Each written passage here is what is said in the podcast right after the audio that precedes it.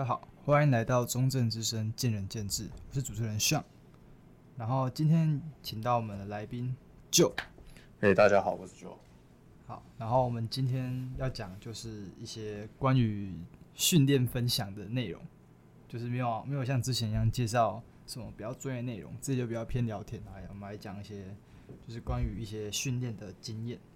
好，然后我就想问一下 Joe，现在在训练几年了？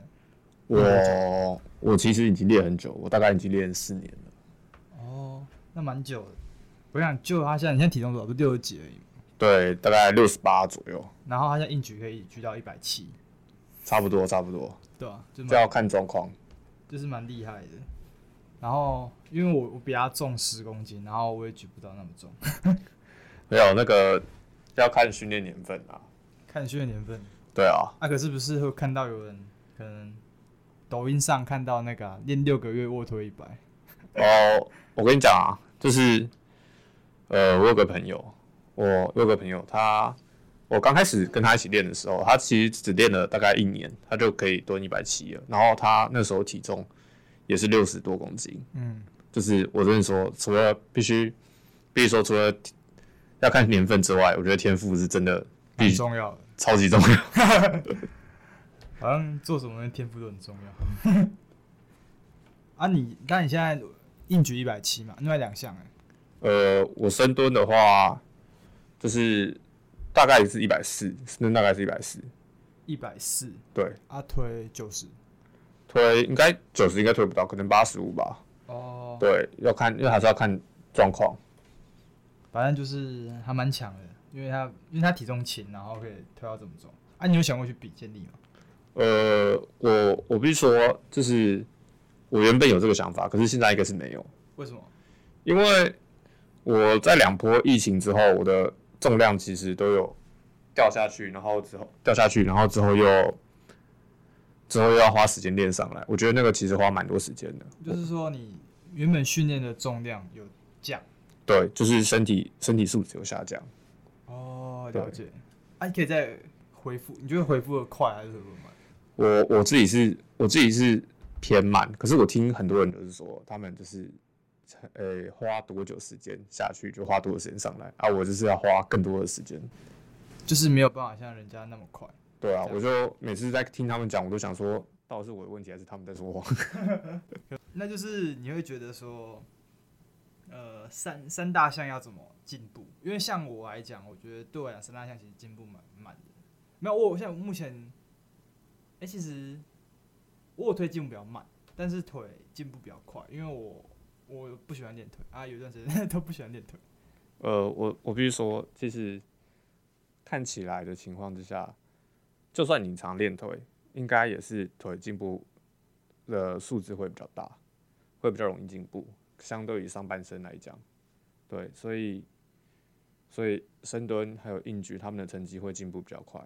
嗯、啊，可能握头会卡比较久，这其实是蛮正常的。哦，可是不是也是看，就是讲嘛，就是基因啊，看你的天分。有的人他可能手力举比较短，他就很容易就没办法推很重。诶、欸，是没有可以推比较重没有错，但是你要有幅度的增加来讲，应该是腿会进步比较快。哦，了解。因为我我记得我以前第一次练深蹲。我就蹲八十，然后那时候体重大概就是七十几左右，然后我那时候就觉得蛮有天分的，然后后来，后来第二次我就蹲一百，哇，那很厉害。可是都是，可是后来看看起来就是动作就是很别扭，呃，就是就做完饭你下背会很痛，哦，然后你膝盖会膝盖还好，是下背会很痛，你核心不够不够有力这样子。我其实可以理解你在说什么，因为。就是我们深蹲的姿势，它其实不是一个。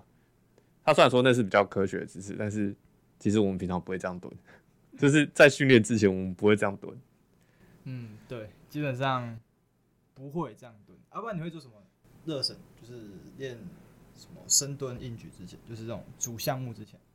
呃，我的我的热身还是都是以打开活动度为主。哦，对。像是什么，呃，该怎么讲？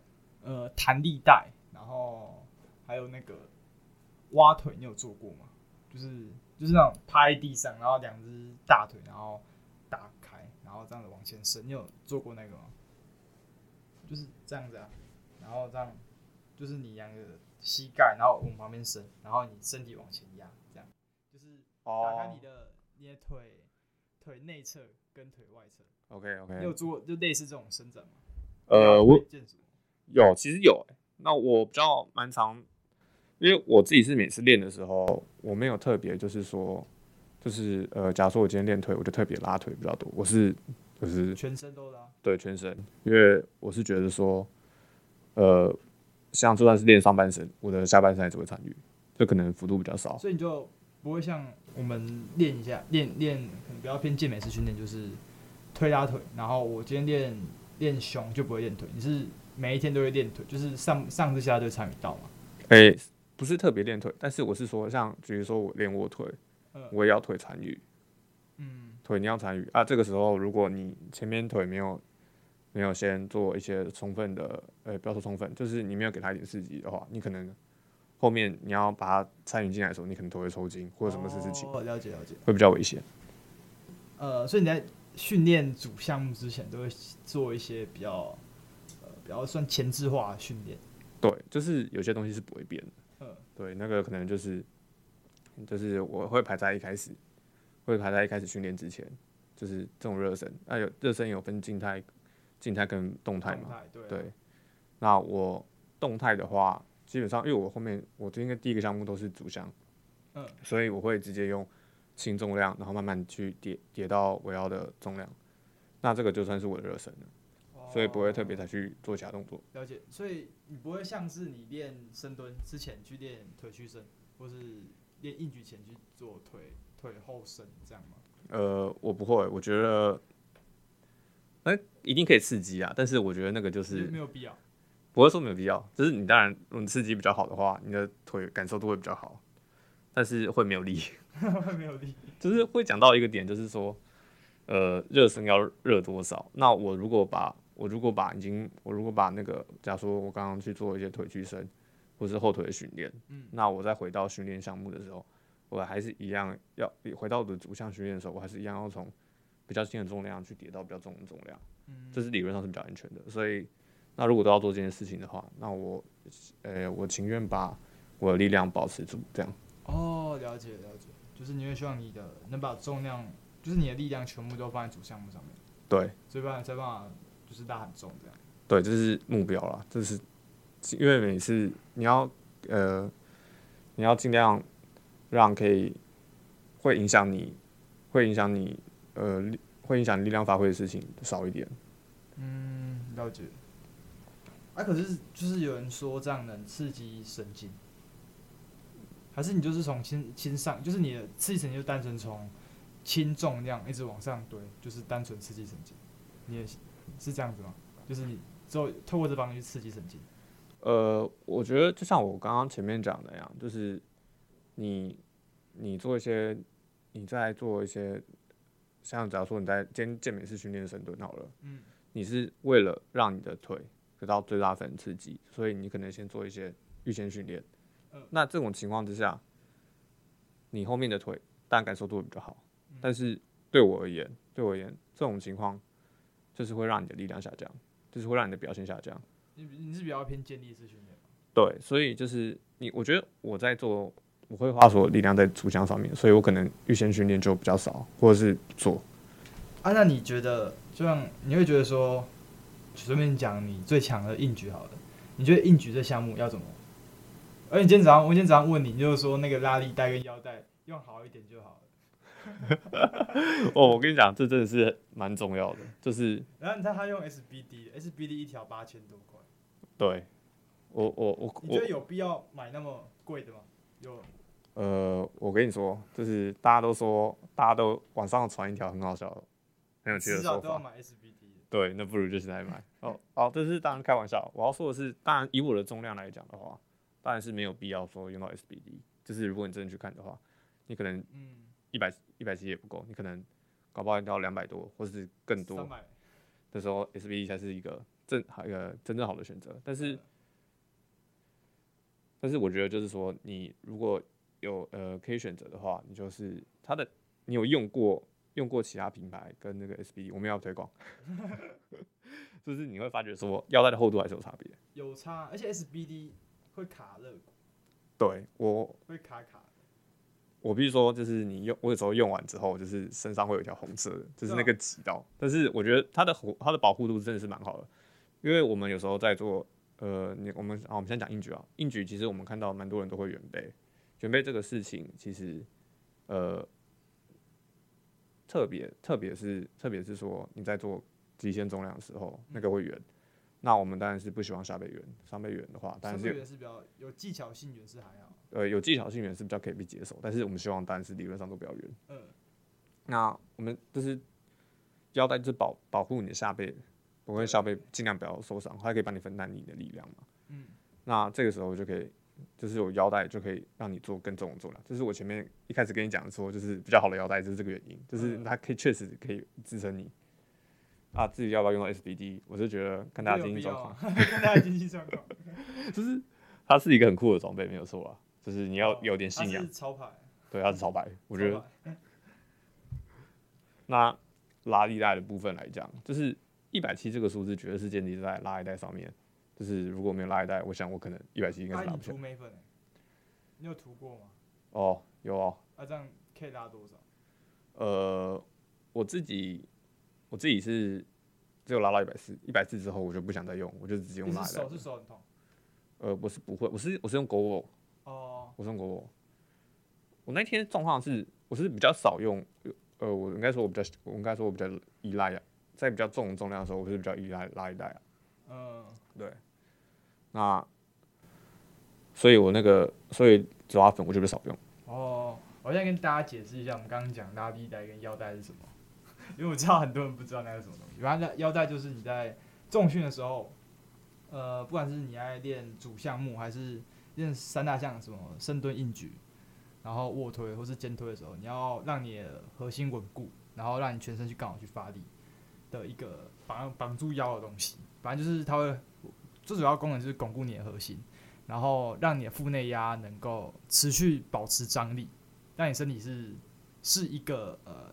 属于比较 hard、比较硬的状况，就是比较好处理嘛。然后保护你的脊柱之类的。然后至于拉力带，就是它有两种，一种是绑带式的，就是长长的；然后还有一种是三合一。三合一就是，也就是很像一个，你可以想象就是一个，好像类似手腕的东西，然后中间手腕那边凸凸一条。对，你是戴那一种吗？没有，我是用绑带的。绑带，反正反正我现在是用，就是绑，那就是三合一，就是。呃，就是一个手环，然后中间会凸凸一条，不知道那啥小，反正反正你就是用那一条东西把它杠握住就好了，或是那个手环勾住就好了。啊，然后那个就绑带，绑带就是绑在手上面。对，我没有用过绑带是怎样？讲一下。绑带它是它是一样也是绕在手上嘛，但是它要缠绕在杠铃上面。嗯。对，然后就是我觉得它可以，呃，我我自己是用效果比较好。我觉得它可以绑得蛮紧的，但是它滑，它在滑掉的时候你会感觉到比较明显，嗯、但是我觉得它可以绑得很紧啊啊三合一的话，我是觉得，因为我是觉得没有那么紧啊，它因为它可能范围比较大，它不是比较没有办法让你的手扣住，就我手掌没有那么大，所以比较我觉得它比较不好那么不好那么握，没有办法握那么紧，嗯，但是它确实也是，呃，它也是在辅助训练上是一个很棒的东西，辅助训练算蛮有用的。对，我觉得他拿来做主项的话，可能就不是那么适合。主项拉力带。呃，对，我觉得他如果拿来，他只做做运举不适合，就就适合做运举吧。而且深蹲这样拉力带其实没有用。呃，他三合一就是讲说他是护腕，然后、嗯、然后还有拉力带。对啊。然后还有一个好像是护手吧，就是防止你手、哦、就是手掌茧，手掌茧，然后像手的样子。对，那它三合一，我是觉得说，呃。如果你做到很重的话，嗯，啊，当然我这样可能没不够重，就是你可能到两百左右的时候，嗯，我听别人说大概到两百左右的时候，他可能就不是握那么紧，嗯，你可能就要另一个选择，哦，就如果你是拉一个的话，你就要另一个选择。你可能我没有没有拉过那么重 希望哪天可以拉到重，一定可以，一定可以。然后我们我们这这个命题就是问说，你觉得硬举要怎么进度进步？他刚刚今天早上跟我说，反正就是腰带跟拉力带买好一点就好了。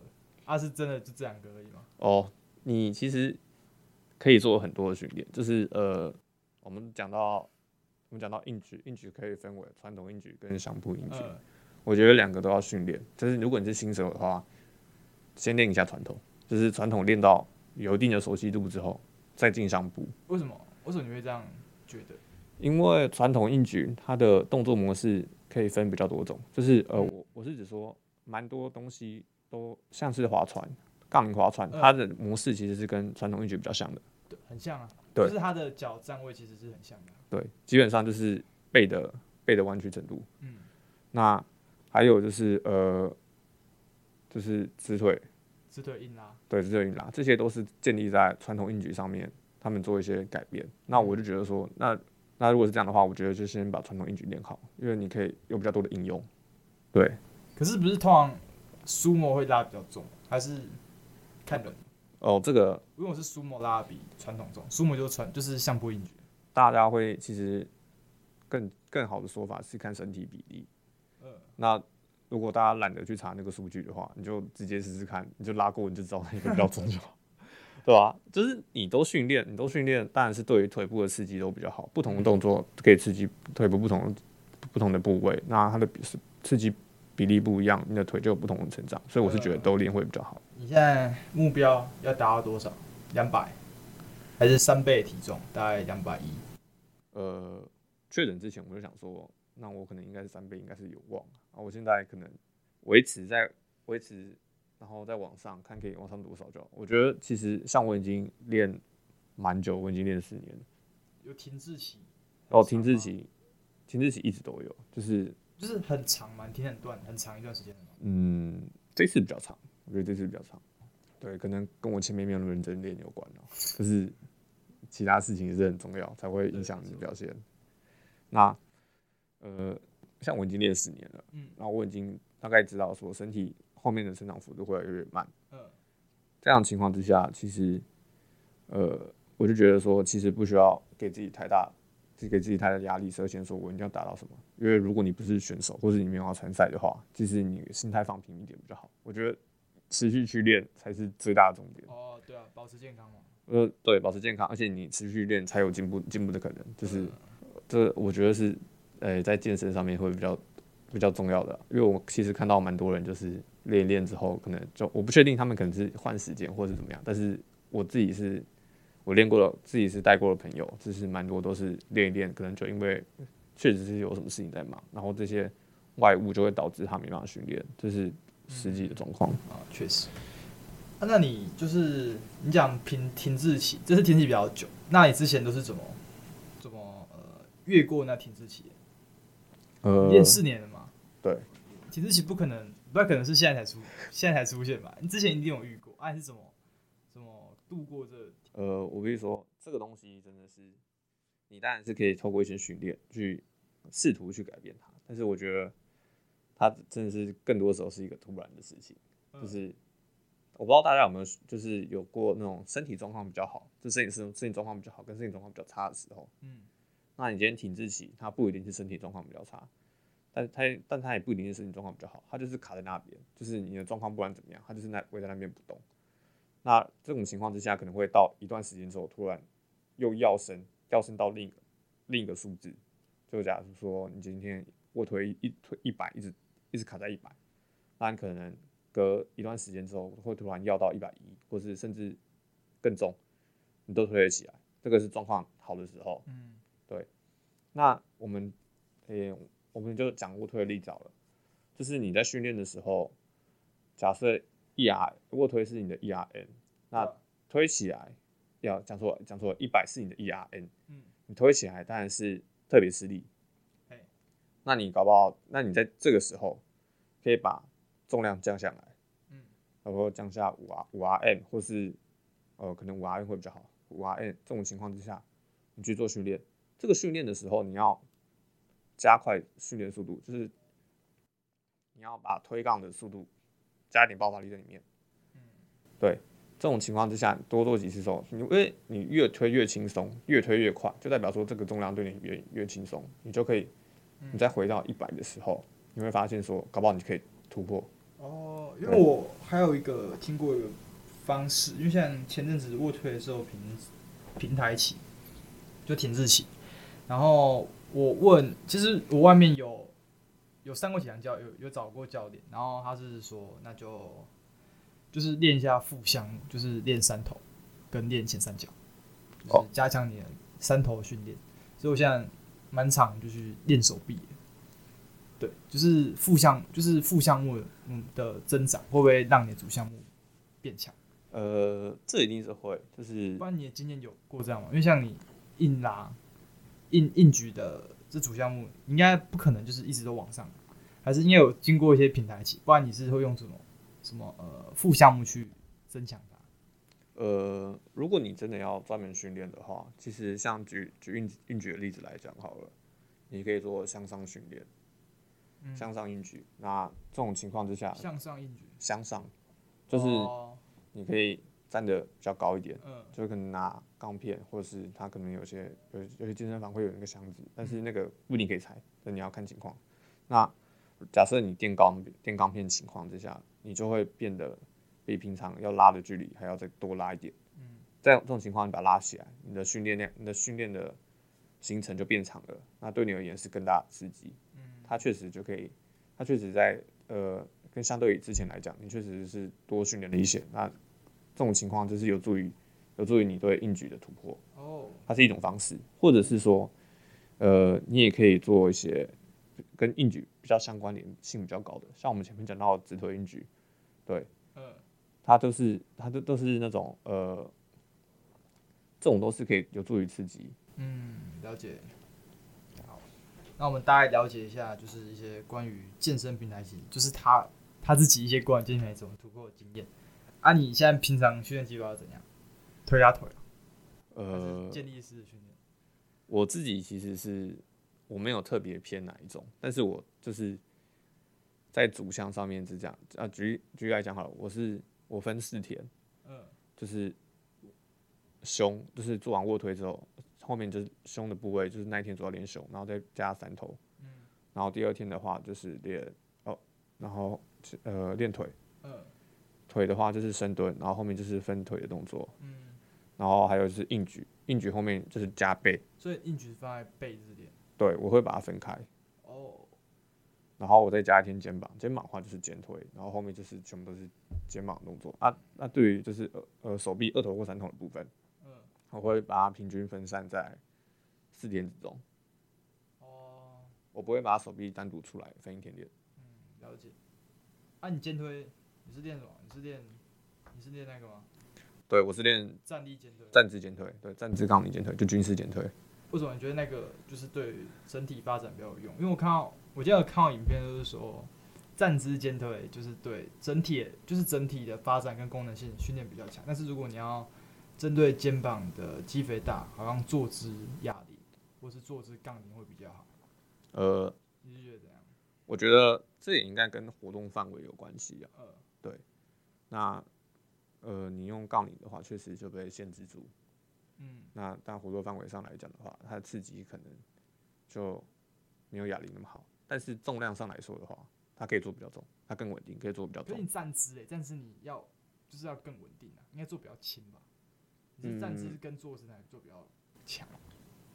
我自己比较少练坐姿，哎，哦，那我是觉得说，比如啊，这点你要再分，就是我是前面是说杠铃跟哑铃，那如果你是坐姿的杠铃划船的话，那搞不好可以做的比站姿的杠铃划船还要重。嗯，对，因为你后面有个可以靠背靠的东西，那你的身体更稳定。我还没有坐姿杠铃划船过，我会跟很多站姿啊。呃，我我是觉得说可以都试试看啊，我自己是就挑一项练就好。嗯，对。那我们就是站姿的杠铃划船，嗯，它呃有助于就是卧推的成绩进步。嗯，对，它算是一个卧推的补助项，只是把它放到，我只是把它放到肩膀那一天当做一个主主训练量、主训练项而已。所以就是呃，你前面讲到你的。平台的突破嘛，嗯，它有时候不只要在你的主项，就像你刚刚教练前面教练跟你说的一样，就是你要找肩膀或者找三头，对，那就是你的副项目的突破也有助于你主项目的突破。那对我而言，就是肩推，肩推的突破，就是绝对有助于有助于卧推。嗯，对，所以我会特别，我会特别去练军事肩推，就是这个原因。哦，了解。反正就是训练目标不一样，因为我自己是比较少练军事肩推。啊，今天有练，因为因为就是呃，因为我看那个就是对于平衡。对于你整体的功能性训练比较强，所以我摆第一个练，然后之后这才会练比较偏基本的坐姿史密斯肩推，大概就是这样子。好，那我们那我们这一集大概就是聊一下一些关于旧的训练计划，因为我觉得他他蛮强，因为他体重六十几而已，那可以举一百七，然后看他这样瘦瘦，为什么会举那么重，我就觉得 很屌，所以就请他来过来分享一下。没有，就是我是必须说，这真的是练比较重，都 真的啦，真的啦。啊，OK 吧，就是我也希望哪天可以举到那么重。可以，可以，可以。反正好，那那我们今天的节目大概就到这边结束。那想要知道，想要知道更多的有的没有东西关于健身，可以继续听我们的节目。好，那我们节目到这里结束，谢谢大家，谢谢大家，谢谢。